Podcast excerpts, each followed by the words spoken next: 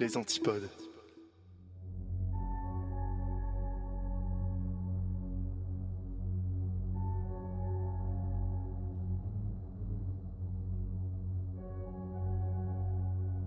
Bonjour, je suis Hop et bienvenue dans le rendez-vous de l'étrange.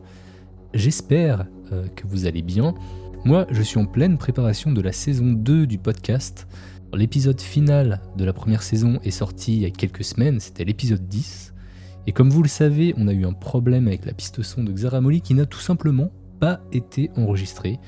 Ce qui fait que je n'avais pas pu intégrer son sujet dans, le podcast. Alors ça m'embêtait pas mal. Alors j'ai décidé d'utiliser le son du live Twitch pour voir si j'arrivais à en faire quelque chose. Alors, et je vous le dis tout de suite, la qualité elle n'est pas optimale, mais l'histoire qu'elle nous raconte au sujet des évadés d'Alcatraz est vraiment intéressante et je voulais vraiment la sortir. Ce qui fait que bah, nous voilà aujourd'hui pour l'écouter. J'espère qu'elle vous plaira également et vous fera patienter en attendant la prochaine saison. Et en attendant, je vous laisse en compagnie de Xaramoli et on se retrouve à la fin de l'épisode. Bonne écoute. La nuit du 11 juin 1962, trois détenus de la prison d'Alcatraz au large de San Francisco aux États-Unis arrivent à sortir de l'établissement, pourtant considéré comme infranchissable, et partent au large sur un radeau de fortune vers l'île Angel, qui est environ à 3 km euh, de l'île d'Alcatraz. Leur plan, retrouver la terre ferme et dire adieu à l'emprisonnement. C'est l'évasion la plus mystérieuse de l'histoire des États-Unis. Donc je vais un peu en contexte. Alcatraz est d'abord le nom d'une île et ça signifie pélican en espagnol, pélican ou fou de bassin, que c'est parce qu'il y avait beaucoup d'oiseaux qui allaient dessus. Euh, et on va donner son nom, euh, le nom de l'île, à l'établissement construit sur sa surface, situé à près de 2 km de la baie de San Francisco, proche du fameux Golden Gate Bridge. Hmm. On appelle aussi l'île The Rock et euh, il devient un endroit tout indiqué pour construire une prison puisqu'elle est à toute fin pratique inatteignable à la nage et donc c'est impossible de s'y échapper. Avant d'être une prison, le bâtiment était une forteresse militaire entre 1850 et 1909. Ensuite de ça, ça a été transformé en prison militaire jusqu'en 1933 et par la suite, euh, ça a été mis entre les mains des, euh, je, c'est des autorités là, américaines euh, en tant que prison fédérale à haute sécurité euh, et elle a existé jusqu'en 1963. Si vous vous rappelez, mon histoire se passe en 1962 et ce n'est pas étranger à la fermeture Hmm. de la prison. On compte quatre blocs. Donc, il y a le bloc A, B et C. Donc, ça- en fait, c'est fait comme dans les films. Vous avez sûrement vu ça souvent dans les films américains. Donc, on va avoir des corridors avec des, des portes grillagées en haut et en bas, euh, donc sur deux étages, avec des longs corridors. Et il y a, ça, c'est les ailes ABCD, euh, ABC, pardon. Et euh, dans les sous-sols, on a le bloc D, qui est dans le fond le bloc d'isolement. Euh, et ça contenait des cellules absolument abjectes où il y avait pas de lit, pas de, lavabo, pas de, pas de lumière non plus. En fait, il n'y avait pas de fenêtre, donc c'était dans le noir complet, sur un sol frais. On se rappelle qu'on est sur une île, donc il fait extrêmement froid, il fait extrêmement humide, et les gens étaient mis en isolement dans l'LD. L'établissement était géré en tant que prison modèle, avec un maximum de sécurité, le but étant de prévenir les évasions. Les criminels qui répondaient pas bien aux règlements des autres prisons étaient envoyés à Alcatraz pour serrer la vis un peu. Euh, D'ailleurs, les criminels qui s'évadaient de prison étaient envoyés à Alcatraz, euh, qu'on se disait ils pourront pas recommencer. Et généralement, les prisonniers ne ressortaient pas. Le but était de les envoyer là, qu'ils meurent là. Il faut savoir aussi que les familles des gardiens habitaient sur Alcatraz et euh, les femmes euh, travaillaient au jardin. Et les enfants retournaient très subtilement en bateau à l'école et revenaient le soir en ferry. Dans le fond, il y avait les seuls euh, transports qu'il y avait, c'était pour amener les prisonniers par bateau et pour les familles des gardiens. Il y avait peu de privilèges à la prison d'Alcatraz. Le travail était une permission et non un acquis. Et euh, dans le fond, la raison pour laquelle il y avait peu de permissions et qui ont décidé de vraiment serrer la vis, c'était parce qu'il y a eu une augmentation de 1000% des crimes en 30 ans, entre 1930 et 1960, euh, ouais, et 1960, euh, liés à la prohibition notamment. Donc, il y a beaucoup de crimes. C'est vraiment la pègre. euh, donc, euh, tu sais, trafic d'armes, euh, meurtre, comment on appelle ça, trafic de boissons. Bref, Hmm. une hausse, quand même, une grande hausse de criminalité dans le début des années 1900. En passant, Alcatraz, je l'ai pas dit, mais c'est San Francisco, c'est aux États-Unis, c'est sur la côte ouest des États-Unis. Donc, à Alcatraz, on comptait un gardien pour trois prisonniers. Il y avait des tours partout, euh, des tours de garde. Dans les autres prisons américaines, on avait un prisonnier pour 12 ou un prisonnier pour 30, selon le niveau de sécurité. Donc, c'était quand même. Ça rajoute au fait que c'était complètement impossible de se sauver de là parce que c'est quand même un gardien pour trois prisonniers. Euh, il y avait jusqu'à 1500 personnes qui pouvaient résider sur l'île en même temps. Et euh, des autres choses qui étaient faites, c'est que les prisonniers étaient appelés par matricule et non pas par leur nom pour enlever toute humanité aux prisonniers. D'ailleurs, fun fact, l'île d'Alcatraz a accueilli des prisonniers très célèbres comme Al Capone, Machine Gun Kelly, mais pas celui que vous pensez, l'original, et Birdman. Est-ce que vous voulez en savoir plus sur l'évasion? Ah oui. Ah oui, ah bien sûr. Donc, euh, durant les 29 ans d'opération de la prison, donc de 1934 à 1963, 36 détenus ont tenté de s'évader lors de 14 tentatives différentes. Sur 36 évadés, il n'y a pas eu beaucoup de survivants. 23 furent rattrapés, 6 furent tués par balle,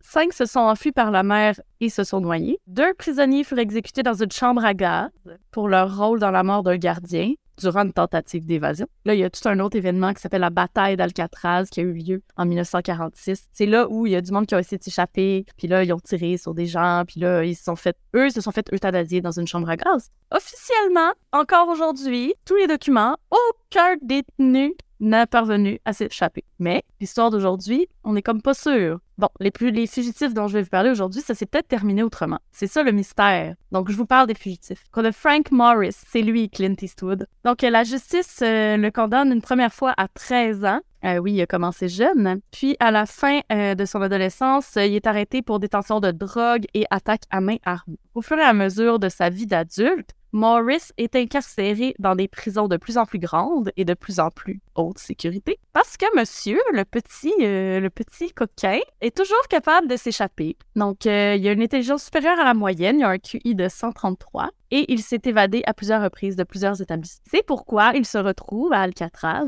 en 1960. Maurice est considéré comme le cerveau de l'affaire parce que euh, il est considéré comme étant le premier qui a songé à l'évasion. Lui, c'est un homme qui ne tolérait pas d'être enfermé et euh, dès qu'il est arrivé là, il a commencé à penser à des stratégies pour sortir. Il s'est bien fouillé sa cellule, s'est rendu compte que sous les lavabos, il y avait une bouche d'aération avec une grille en métal. Le ciment autour, il s'est mis à le gratter, puis il s'est rendu compte que le ciment s'érodait. Hmm.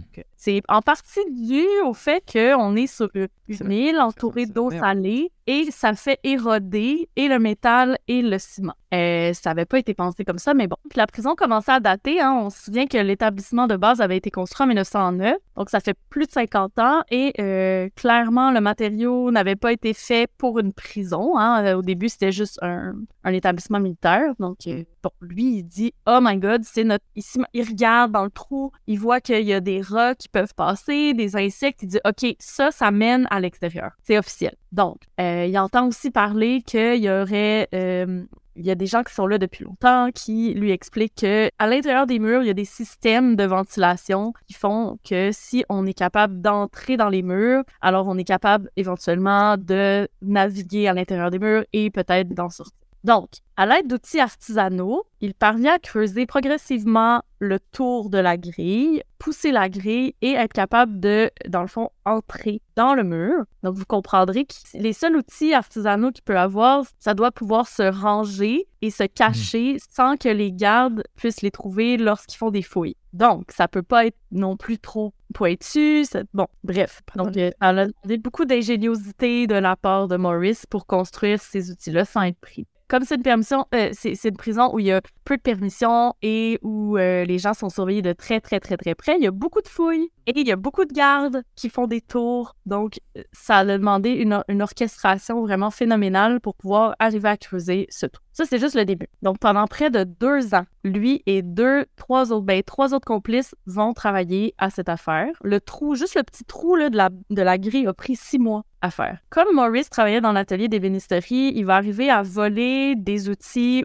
de, de toutes sortes de façons. C'est quelqu'un de très intelligent, très manipulateur. Il va arriver à, à avoir, tu sais, il attire la sympathie, même si c'est un criminel assez dangereux. Puis euh, que les gens vont lui faire confiance naturellement. Il va modifier des outils, il va limer des cuillères. Donc, dans le livre, on voit bien l'image de la cuillère. Imaginez une cuillère comme ça. Elle va avoir été limée en demi-lune pour que le bout soit pointu puis qu'il puisse gratter le ciment avec. Ah oui. Ouais. Euh, il va souder artisanalement des manches de cuillère avec des morceaux de, de métal pour que ça fasse des trucs un petit peu plus pointus également. Comment il fait pour souder? Il le fait à la chaleur de son haleine ou?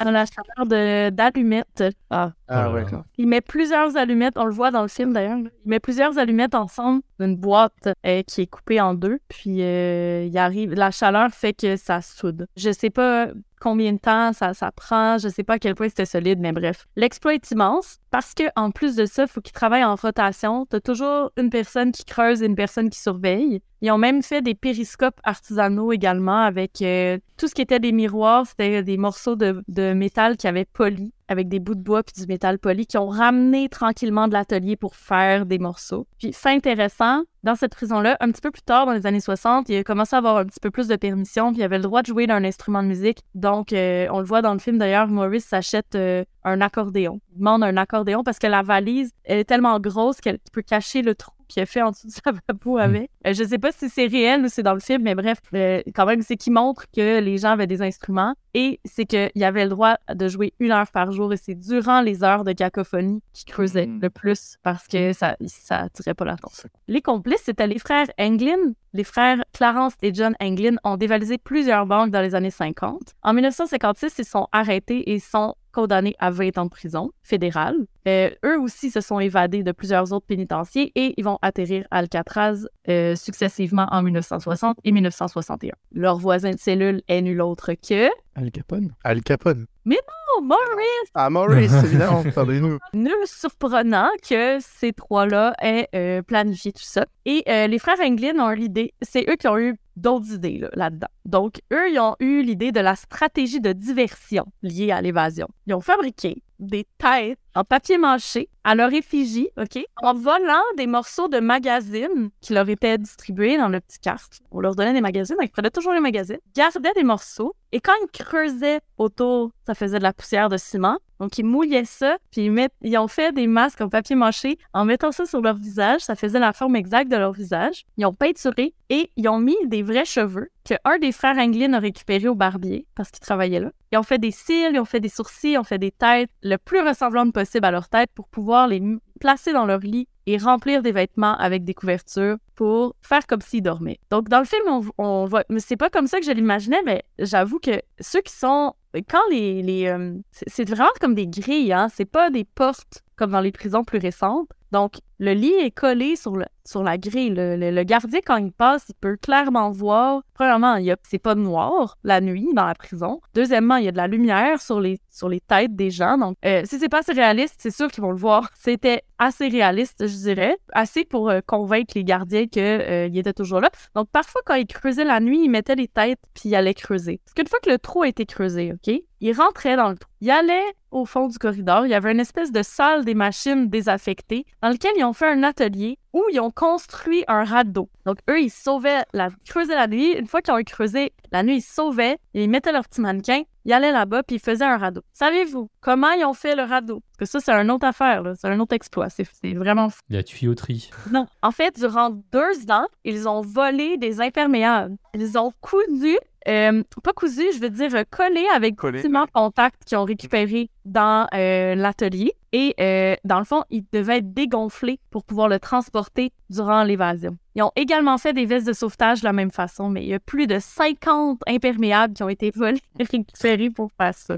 Il fallait penser. Donc, parmi les outils qui ont été utilisés par les hommes pour s'évader, il y avait euh, il y avait aussi des, des rames. Donc, ils ont fait des rames à partir de bouts de bois. Ils ont quand même réussi à voler des bouts de bois assez longs dans l'atelier des bénisseries sans se faire prendre. Je sais pas comment ça se fait, mais il y avait des lames de scie qui ont été oubliées dans un corridor. Ils ont pu les voler, les cacher quelque part. Il y a eu une erreur quelque part, mais c'est ça. Les cuillères aiguisées dont je vous parlais, ils ont aussi fabriqué une perceuse. C'est l'ancêtre de Pécorama.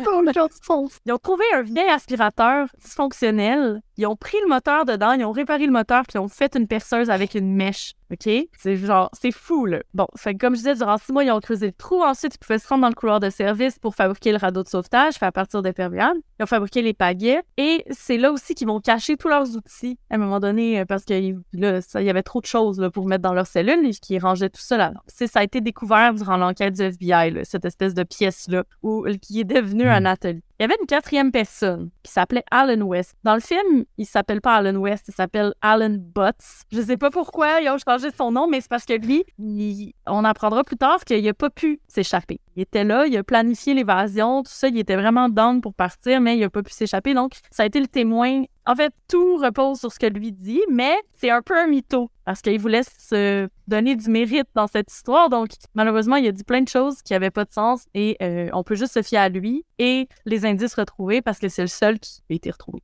Donc, lui, il a pas pu s'échapper. Lui, il a dit que c'était le cerveau de l'affaire, mais clairement, il est pas assez brillant pour ça. Donc, euh, c'est là qu'ils ont commencé à douter de la véracité. Euh, il a aidé à l'enquête, notamment en racontant le plan. Que c'est tout le trajet qu'ils ont fait, c'est lui qui leur a dit parce que, dans le fond, le- l'enquête l'enquête l'a pas dit. Il a pas été accusé non plus parce que finalement, il s'est pas échappé. Puis, c'est vraiment un peu un loser, malheureusement, parce que lui, il a trop creusé son trou. Ça devenait trop gros pour le cacher, donc euh, il a dû le reboucher avec du ciment, puis il l'a trop rebouché. Le nouveau ciment qu'il a mis, ben, il était pas capable de le gratter pour rentrer dedans. Donc, malheureusement, il a pas pu sortir. Donc, je vous explique comment ils ont fait ça. La nuit du 11 juin 1962, trois hommes disparaissent de leur cellule en passant par les bouches d'aération. Ce fut la dernière fois qu'on les vit. C'est seulement au petit matin que les gardes s'aperçoivent de leur évasion lorsqu'ils se rendent compte que euh, ils sont très immobiles. C'est normal, les têtes en papier mâché. les cellules sont vides et leur absence est bien sûr dissimulée par les têtes de mannequins. Pour sortir de la prison, les hommes ont dû sortir de la cellule. Écoutez ça, là. Tout ça s'est fait en l'espace de comme littéralement 7 minutes parce que sinon, il se serait fait prendre. Donc, ils sont sortis de la cellule. Ils ont escaladé un mur de 9 mètres à l'intérieur. Ils ont traversé une terrasse. Le tout surveillé par des tours et des gardes. On se souvient, un garde pour trois prisonniers. Ils ont descendu le long d'une conduite de 15 mètres. Tout ça avec le radeau Oh les, une valise et des, des, des, des vestes de sauvetage. Ils ont passé deux barrières de barbelés de 5 mètres chacune sans briser le bateau de sauvetage. Euh, et ensuite de ça, ils ont dû gonfler à la bouche le radeau avant de se lancer dans les eaux glacées. Tout ça, des eaux tumultueuses et glacées de la baie. Ils auraient quitté l'île vers 22 heures en direction de Angel Island, situé à 3 km de là. Ils avaient 3 km à faire sur l'eau, en fait, Ouais. dans l'eau. Ouais. Donc, quand on se rend compte qu'ils ont disparu, le FBI lance une des plus grandes chasses à l'homme jamais entreprises, sans succès. Ils ont retrouvé des effets personnels, comme une veste, des lettres, des photos. Plusieurs semaines plus tard, ils ont retrouvé aussi un corps en tenue bleue. Des années plus tard, ils ont fait analyser. Parce qu'en 1962, on ne fait pas analyser l'ADN. Des années plus tard, ils ont fait analyser l'ADN et c'était ni Morris ni les frères Englund. Hmm. Donc, c'était peut-être un des autres évadés d'avant. On ne sait pas. Mais euh, dans le temps, c'était pas possible de, de faire un, un match avec personne. Donc, les trois, Morris, John et Clarence Englund, ont été officiellement portés disparus, présumés noyés et morts. Ils ont retrouvé aussi des morceaux d'imperméable qui euh, probablement étaient le radeau. Mais aucun corps, aucun corps n'a été retrouvé. Bon, en même temps, ils n'avaient pas le matos pour retrouver les corps à l'époque, quoi. Non, mais il n'y a, pas de corps échoué dans la baie ou whatever. Là. Ils n'ont jamais retrouvé de corps. Est-ce qu'il y a des gens qui ont déjà essayé de s'échapper avant eux et qui, Oui. par exemple, ont été remis dans la même prison? Parce que ça me paraît incroyable que, en fait, euh, ils se préparent euh, dans la prison, etc. Mais après, il y a des barbelés de 5 mètres, il y a tout un tas d'épreuves Colanta qui les attendent et ils savent pas. Genre, les autres évadés, peut-être qu'ils les ont, ils leur ont dit, ouais, mais tu sais, derrière, il y a ça, il y a ça, puis il y a ça, comme ça, ils, ils savent un petit peu parce que ça peut foirer à tout moment si, si tu sais pas escalader ou Ouais. je sais quoi. Mais en fait, c'est qu'ils sont. Ça, ça a été fait sur plusieurs temps, puis on le voit, on le voit assez bien dans le film. Là, Il y a- la, la chronologie, c'est que à chaque étape, ils voient c'est quoi le prochain obstacle, puis là, il faut qu'ils trouvent des Mm. solutions. Ouais, ils ont appris de, de- de- des autres euh, évadés, parce qu'il y en a qui, qui sont morts. On nous dit peut-être qu'on va pas passer par là, mais de l'autre côté, ou. euh, Mais c'est eux-mêmes, en fait. C'est une fois qu'ils ont enlevé la grille, ils sont passés, ils se sont rendus compte qu'il y avait un mur de 9 mètres. Ben là, ils, ils ont dit, bon, ben, qu'est-ce qu'on fait pour ça? Là, ils ont trouvé des solutions. Euh, ils, ont, ils se sont fait la courte échelle, bref. Et ensuite de ça, ils ont comme. Le, le- celui qui était en haut a comme mis une. Pas une corde, mais un- il a comme accroché un truc sur le mur avec la perceuse euh, pour que les autres puissent monter. Bref, c'est ça. C'est qu'à chaque étape, à chaque fois qu'il arrivait à une nouvelle étape, il se disait, OK, ça, faut qu'on fasse ça. Ça, faut qu'on fasse ça. Puis il y avait des gens qui étaient sur l'île depuis vraiment longtemps, puis qui avaient entendu parler. Parce que la plupart des évadés sont morts, là. Mm. Qui ont tenté de s'évader. Et tous les objets, ils sont dans le musée ou pas? Genre les- Ouais. la poupée. Ah, trop bien. Ouais. Cool. Bref, euh, il y a West, euh, il n'y a jamais eu la certitude qu'ils sont morts ou vivants. Là. On n'a juste aucune preuve, c'est juste qu'ils sont considérés comme noyés. Ouais. Mais on n'a pas de preuve. Il n'y a aucun témoignage. Rien. Ben, il n'y a personne qui a dit les avoir vus. Mais attendez, j'ai des rebondissements. Ah, ah. West, euh, qui est dans le fond le quatrième, qui est, qui est loser, là, qui n'a pas réussi à s'enfuir, euh, lui a dit que le plan était de. Le plan à l'arrivée était de voler une voiture, des vêtements. Donc, ce qui est arrivé, c'est qu'il n'y a eu aucun vol de voiture qui a été recensé. Donc, Mm. c'est ce qui porte à croire qu'ils sont jamais arrivés. Hmm. Par contre, en 2015, parce que l'enquête est toujours ouverte, hein, en 2015, un membre de la famille Englin fait parvenir au FBI des cartes de Noël potentiellement reçues par les frères, euh, par les frères Englin. Euh, donc, l'écriture sur les cartes aurait été authentifiée par un expert, mais euh, l'année ne peut pas être certifiée, c'est-à-dire que elle aurait pu être envoyée il y a longtemps. Euh, ça, ils peuvent pas considérer ça comme une preuve qu'ils sont toujours vivants. Il y a aussi une photo qui circule de deux hommes dans une ferme au Brésil. La photo date d'environ 1975, aurait été reçue par la famille.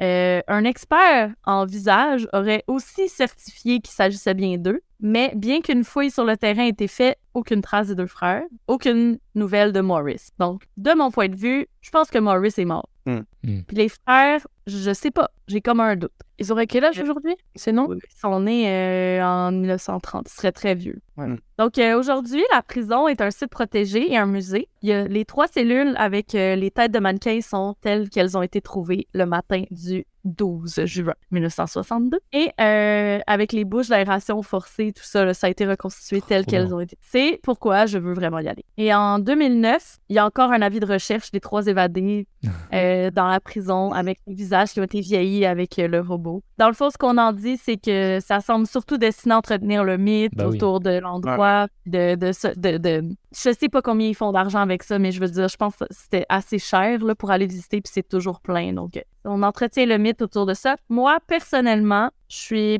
pas convaincue qu'ils sont morts, les frères Englin. Euh, mais c'est sûr que tout porte à croire, malheureusement, que si, si tel est le cas, ils ont vraiment réussi leur évasion. Et bravo, On leur souhaite. un gros bravo. Bravo. Bravo Bravo. Bravo les criminels. Euh, c'est comment ils ont réussi à faire tout ça sans se faire prendre et où ils sont aujourd'hui, nul ne le sait, mais c'est franchement euh, un tour d'ingéniosité incroyable.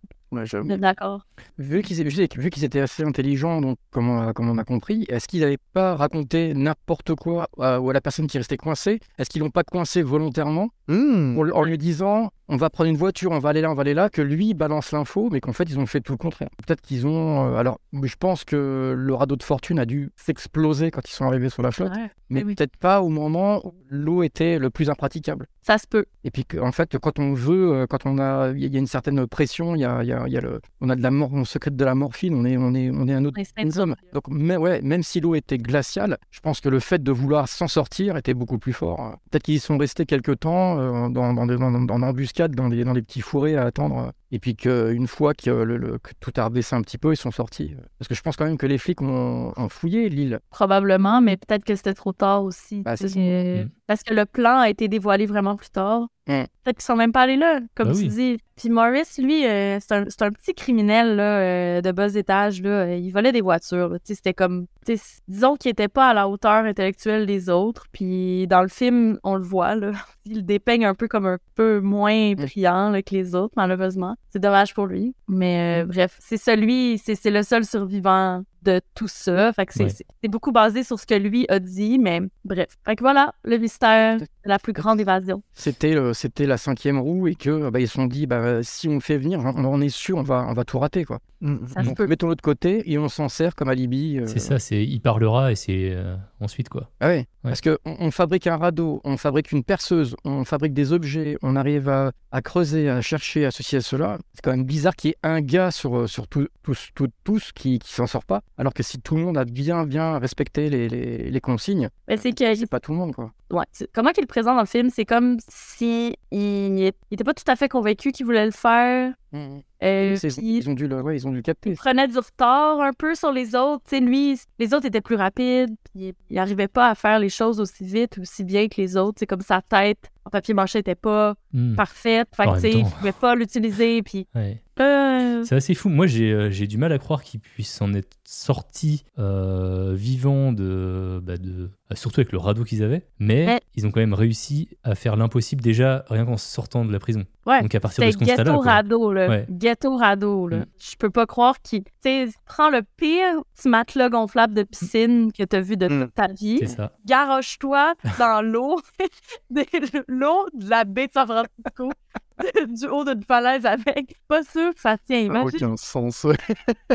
les autres, ils l'ont fabriqué artisan- artisanalement, là. C'est impossible que ça a tenu. Et ben Bon. trop bien. Bah, merci Xara. Je suis contente euh, cool. de tomber là-dessus euh, en fin Ouais. de semaine. Je me disais que c'est comme un sujet que tout le monde connaît un peu, mais Ouais. c'est tellement mythique. Personne connaissait l'histoire. euh, même moi, je connaissais pas l'histoire euh, Mm, mm. réelle. Ouais, on connaît la prison, mais après, euh, tout le Mm. mythe Ouais. derrière, tout ce qui s'est passé, euh, bien stylé. Alors j'espère que ce sujet sur les évadés d'Alcatraz vous a plu, malgré la qualité sonore un petit peu en, deçà de, de ce que j'ai l'habitude de vous proposer. En tout cas, j'espère que vous m'en voudrez pas trop. Euh, pour me rattraper, et j'ai quelques petites annonces à vous faire en attendant euh, la saison 2. La première, c'est que si vous avez des suggestions de sujets pour euh, justement cette nouvelle saison, des trucs que vous aimeriez que j'améliore ou que je change, eh bien n'hésitez pas à m'envoyer un petit mail, il est dans la description de l'épisode. Vous pouvez aussi rejoindre la communauté des antipodes sur Discord pour en discuter, il n'y a pas de souci. J'essaie de répondre à tous les messages. Deuxième annonce, sinon les replays en vidéo continuent d'arriver sur YouTube.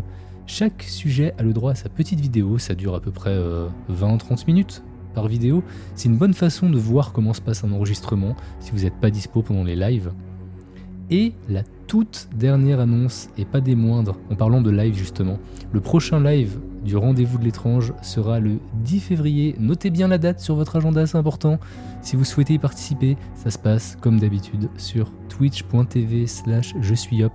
Je vous attends nombreux, ça fait toujours plaisir euh, bah, de pas faire ça tout seul en fait, de d'inviter des gens, d'avoir des, personnes dans le chat, ça fait toujours plaisir. Donc je vous dis à bientôt le 10 février. Salut